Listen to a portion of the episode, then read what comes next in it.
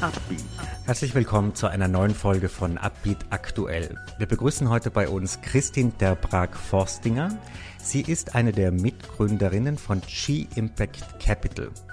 Wir sprechen heute über das Thema Conscious Investing, also bewusstes Investieren, vor allem im Startup-Umfeld und ob das möglich ist, wie das möglich ist und wie man, wenn man selber dort einsteigen will, das machen kann. Herzlich willkommen bei uns. Hallo Stefan, vielen Dank für die Einladung. Vielleicht erklär uns doch am Anfang so ein bisschen, was unterscheidet denn Conscious Investing von ganz gewöhnlichem Investieren? Mhm. Also Conscious Investing heißt im Prinzip vereinfacht ausgedrückt, äh, es ist eine Art des, eine, eine ganzheitliche Form des wirkungsvollen Investierens. Und es geht also in den Impact Investing Approach hinein. Also das ist ein ähm, man kann sagen, auf Englisch ist es leichter zu beschreiben, a state of personal awareness. Also du bist dir dessen bewusst, dass äh, deine Investmententscheidungen äh, zusammenhängen. Also mhm. dass man ein, sagen wir mal so, und ähm, dass du äh, auch wirkungsvoll investieren willst. Also ein Conscious Investor ist einer, der systemisch denkt, mhm. der Probleme an der Wurzel lösen will und äh, nicht in Symptome investieren will. Ganz wichtig ist ja auch, dass man genau drauf schaut, welche Effekte hat mein Investment. Also ich kann vielleicht einen schnellen Gewinn erzielen, schnelle Profitsteigerung, aber habe dann Folgeeffekte, die ich gar nicht möchte. Was könnte so Richtig. etwas sein? Was wären solche negativen mhm. Effekte? Ja, das ist ähm, genau. Also im Prinzip ganz, ganz wichtig. Äh, vielleicht fasse ich da auch nochmal zusammen beim Impact Investing ist ja, dass du eine Intention hast, also eine Absicht, eine, mit deinem Investment for Profit eine positive Wirkung zu erzeugen auf sozialer und oder ökologischer Ebene und gleichzeitig einen finanziellen Return erzielen willst. Ähm, du hast jetzt angesprochen, ja, gibt es denn da vielleicht auch mögliche Side Effects, die ich vielleicht, äh, über die ich vielleicht gar nicht nachdenke in erster Linie? Ja, genau. Ähm, das ist also genau was, was ins Conscious Investing reinspielt. Also ein Conscious Investor schaut sich das sehr genau im Rahmen seiner Due Diligence an. Also wir machen das auch. Äh, wenn wir Investments screenen, wir sind ja Anlageberater für den Luxemburger Impact Fonds, ähm, und dann machen wir zusätzlich zur Financial Due Diligence auch eine umfassende Social and Environmental Due Diligence, so nennen wir das. Ich gebe da ein Beispiel. Wenn jetzt zum Beispiel ein Investor sich äh, mögliches Investment in eine Windfarm anschaut und äh, das auf den ersten Blick jetzt finanziell attraktiv ausschaut, auch ökologisch attraktiv. Ähm, wenn aber sozusagen mit dem Bau der Windfarm jetzt eine Rodung von Wald einhergeht oder äh, es zum Beispiel zur Umsiedlung äh, von Indigenous People kommen muss, dann ist es kein äh, Impact Investment, weil Impact Investor und be bewusster Investor, der will ja wirklich diesen positiven Impact kreieren und genau solche negativen Side Effects vermeiden. Das mhm. war da letzte Woche auf ähm, einem spannenden Vortrag auch, da war ähm, äh, die Präsidentin äh, des Sami-Parlaments da, der Indigenous People von ähm, sozusagen von Nordic Countries. Ähm, die Sami People, die, das erstreckt sich ja über vier Länder äh, im Norden Europas und die hat genau von solchen Fällen berichtet, dass mhm. eben äh, vermeintlich grüne Schweizer Fonds äh, da investiert haben äh, in Norwegen und äh, ihr sozusagen ihr Volk da mhm. Äh, ja, vertrieben wurde von, mhm. von Weidegründen. Wenn wir jetzt konkret auf die Startup-Szene schauen, ich meine, Jungfirmen, Startups müssen schnell wachsen, sie müssen skalieren können. Passt das zusammen mit diesem Ansatz, dass man sagt, das soll nachhaltig sein, das soll umweltverträglich sein? Wie ist da dein Eindruck? Was bekommst du für Feedback, wenn du auf Gründer, Gründerinnen zugehst mit deinem Anliegen? Ja, auf jeden Fall, Stefan. Also das ist auf jeden Fall vereinbar. Das ist auch das, äh, was uns wahnsinnig motiviert äh, bei G-Impact Capital, dass wir wirklich sehen, es gibt da diese äh, junge Crowd an ähm, innovativen Unternehmern, die wirklich äh, integrierte Businessmodelle haben, wo also dieser Impact, diese positive Wirkung Kernbestandteil ist ihrer DNA als Company, also wirklich im Produkt oder in der Dienstleistung drinnen ist und ähm, die wirklich mithelfen, äh, dringliche Probleme unserer Zeit systemisch zu lösen. Die gibt es auf jeden Fall, da gibt es sehr, sehr viele. Entschuldige, es ist auch ein Mythos, wenn man sagt, ja, dieser Dealflow ist eigentlich äh, gar nicht da oder da gibt es zu wenig äh, High-Quality-Deals mhm. out there. Also ähm, ja, wir sehen da ganz was anderes. Erklär uns doch ein paar Geschäftsmodelle, in die ihr investiert habt. Also ich habe mir ein paar Firmen angeschaut. Was ist so da, was sind deine Firmen, wo du sagst, das steht für das, wofür wir mhm. stehen? Ähm, wenn ich so ein bisschen aus unserem Nähkästchen plaudere, wir sind ja äh, sozusagen ähm, für den Fonds, für den wir Anlageberater sind, äh, die, dieser Fonds agiert sektoragnostisch. Also das ist nicht nur ein reiner Klimafonds, sondern der ähm, schaut sich die sozusagen, der investiert in Companies, die, die diese dringlichen Themen unserer Zeit lösen. Also ganz konkret geht es da um die Sustainable Development Goals auch, die 17 SDGs.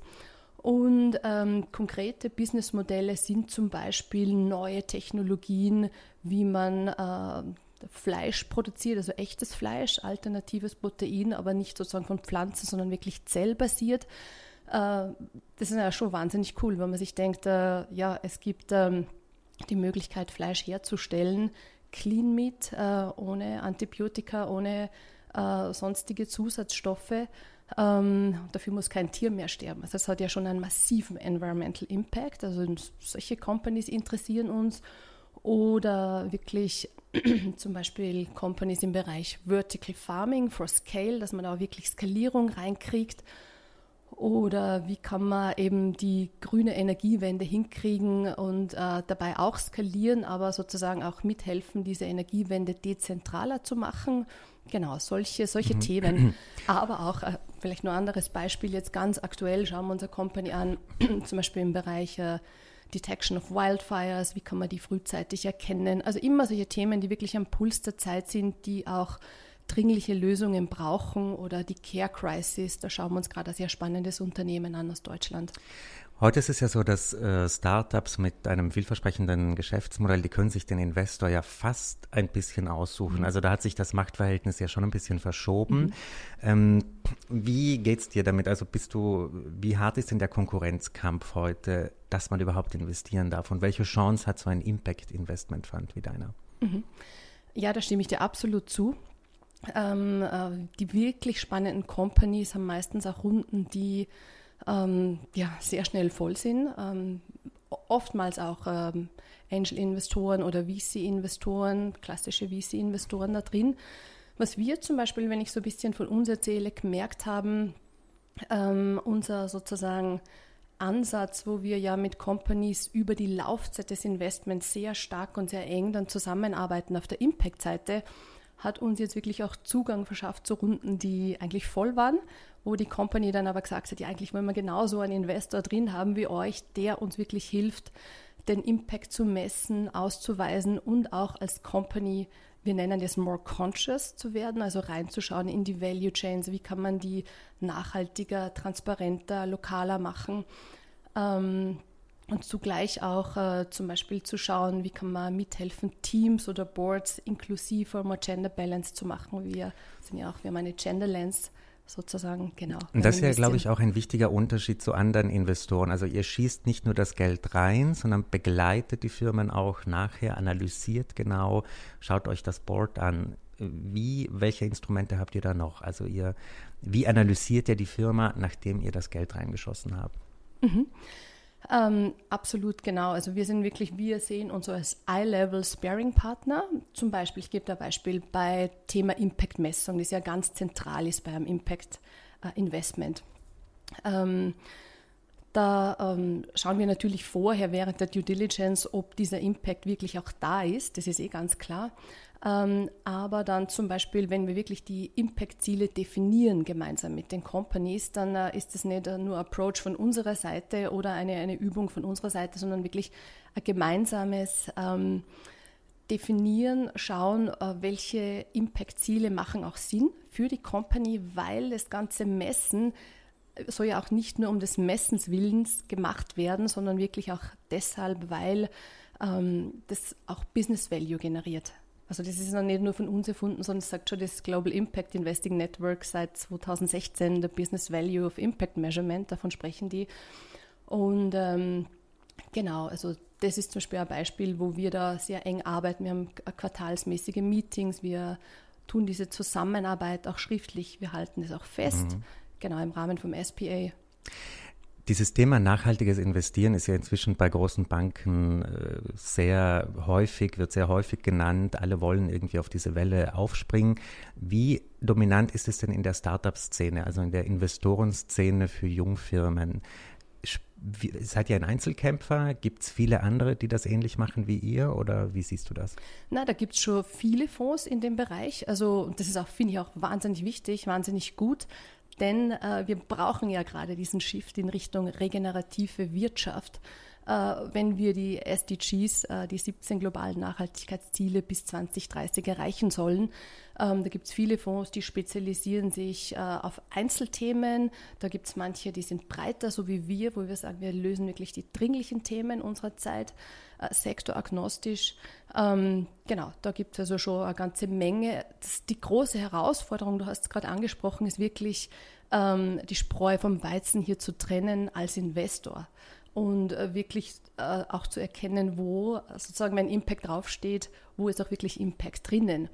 Und da gibt es schon viele, viele, äh, sag ich mal, ähm, Mechanismen, die man als Impact-Anlageberater oder als Impact-Fondsmanager äh, nutzen kann und unbedingt nutzen sollte. Ich gebe da gleich ein paar Beispiele, denn ähm, dieses ganze Impact-Washing, das ist eine Riesengefahr für die weitere Eskalierung von dem Sektor, und für die Integrität vom Sektor, was wir da jetzt bei DWS gesehen haben oder überhaupt. Ich meine, ähm, es gibt so viele Impact-Fonds, die nennen sich Impact-Fonds, messen nicht mal den Impact. Es ist also schon, ich zum Beispiel sollte, wenn man jetzt, äh, das ein Key-Kriterium, äh, das ganze Impact messen, aber man sollte auch wirklich als Impact-Fonds ähm, im Rechtsprospekt oder in der sozusagen Dokumentation von dem Produkt, kann ja auch ein, ein Bond sein oder egal welches Produkt jetzt im Impact-Bereich, äh, es muss jedenfalls diese Absicht zur Impact-Generierung ähm, in, in der Fondsdokumentation, in der Produktdokumentation festgehalten sein. Dann könnte man auch als Fondsmanager ähm, zum Beispiel seinen Carry, also seine Performance-Fee, freiwillig an die Generierung der positiven Impact-Ziele binden. So machen wir das zum Beispiel. Wir wollen da als positives Beispiel im Sektor vorangehen. Wir haben auch da ein, ähm, einen Governance Body im Fonds installiert, das heißt Impact Validation Committee, der sozusagen dann unabhängig die gesammelten Impact-Daten überprüft und validiert und zusätzlich zur Financial Hurdle dann eben diese sozusagen dieses Impact Gate oder man kann auch sagen Impact Hurdle, wenn man so will, ähm, dann überprüft und freigibt dann sozusagen für genau für den Carry im Fonds. Muss also, man denn als Impact Investor Abstriche machen bei der Rendite? Nein. Also das kann mhm. ich gleich immer so sagen. Genau. Mhm. Ähm, aber sagen wir, vorhin hast du das Thema angesprochen, DWS, die deutsche Investmentgesellschaft, wo die ehemalige Nachhaltigkeitschefin danach praktisch äh, angeklagt hat, dass die Nachhaltigkeitsziele mehr oder weniger nicht gefaked, aber mhm. ein bisschen geschönt wurden, dass man hier das nicht richtig ernst gemeint hat. Mhm. Ähm, glaubst du nicht, dass der Grund für auch so Impact-Washing, Greenwashing ein bisschen darin liegt, dass man, dass man sagt, okay, es ist nicht so viel Rendite drin, deswegen müssen wir es irgendwie ein bisschen vernebeln, ein bisschen, wir machen ein schönes Label drauf, aber eigentlich ist es gar nicht so grün, ist es gar nicht so. Wie ist da dein Eindruck? Mhm. Nein, denke ich nicht. Also ich glaube, die, die Gründe liegen dafür woanders. Ich denke, ähm, heute, wenn ich jetzt mal auf deine Ursprungsfrage zurückgehe, kann man auf jeden Fall mit einem Impact Investment ähm, echten tiefen Impact erreichen und attraktive Financial Returns generieren. Das ist definitiv möglich. Es ist aber nicht der einzige Weg und das ist ganz wichtig zu verstehen und auch mal wirklich auszusprechen. Der Impact, sozusagen diese Range of Positive Impact Creation, wenn man so sagt, ähm, die ist ja sehr breit. Das heißt, ich kann einerseits, es gibt Produkte, die sagen, ja, wir ähm, wir wollen sozusagen unsere Investoren enablen, äh, marktgerechten, äh, Markt, ja, vielleicht nicht wirklich marktgerechten Private Equity, aber attraktive Returns. Sprechen wir mal von attraktiven Returns. Äh, das, wenn wir unseren Investoren ermöglichen mit den Investments, ist definitiv, sage ich mal, im Mid-Late Venture, Early Growth Bereich möglich bei skalierbaren Unternehmen. Aber es ist auch absolut fair enough auf der ähm, Impact-Seite, wenn man sagt, ähm, es gibt Produkte, die haben einfach einen sehr, sehr hohen Impact.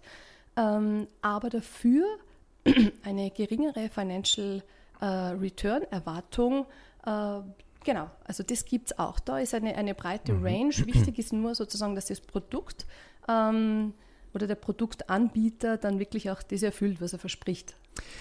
Dahinter steht ja auch so ein bisschen das Konzept, dass man diese Kriterien, wonach man das misst, oder? Wonach man Erfolg eines Investments misst, so ein bisschen anpasst, verändert, dass man nicht nur schaut, was steigt schnell wie eine Rakete, sondern was hat vielleicht langfristige Kosten, mit denen man gar nicht gerechnet hat. Ähm, ist, wie groß ist denn das Verständnis auch bei Geldgebern, wenn du ihnen das so erklärst, wenn du ihnen sagst, äh, schaut euch doch mal auch die Zahlen an, vergleicht das mit diesen Auswirkungen. Wie viele sind skeptisch, wie viele sind äh, voll auf deiner Seite? Mhm. Spannende Frage. Ja, also wir zum Beispiel, ähm, von uns spreche, wir sind ein Female-Powered Team. Das heißt, äh, wir denken wirklich so äh, als Team langfristig und ganzheitlich. Wir sind ja auch ein Conscious Investor, wo wir sagen, wir ja, ja, wir sehen die Dinge wirklich von der langen Frist her und sowieso ganzheitlich.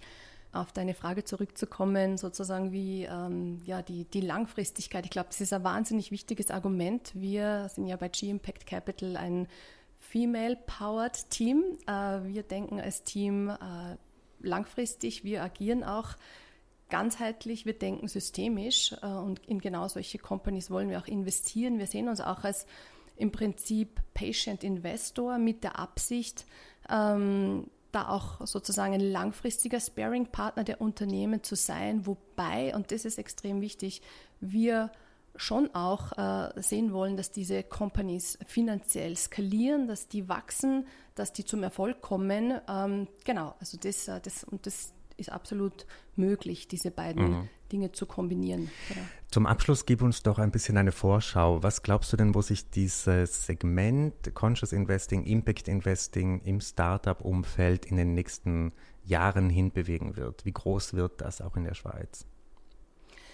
Ja, ich denke, dieser Sektor wird auf jeden Fall zunehmen, denn ähm, äh, wenn man sich überlegt, äh, was es für wahnsinnig spannende äh, und also einfach mal Innovationen gibt und was die Technologie heute ermöglicht. Ich finde, das ist unglaublich spannend, wenn man sieht, was kommen für Spin-offs von der ETH oder von anderen Unis. Ähm, und wenn man sich überlegt, äh, vor welchen systemischen Herausforderungen wir stehen auf sozialer oder ökologischer Seite, dann ist es eigentlich ein No-Brainer, dass das die Companies sein werden, die langfristig die Gewinner sein werden.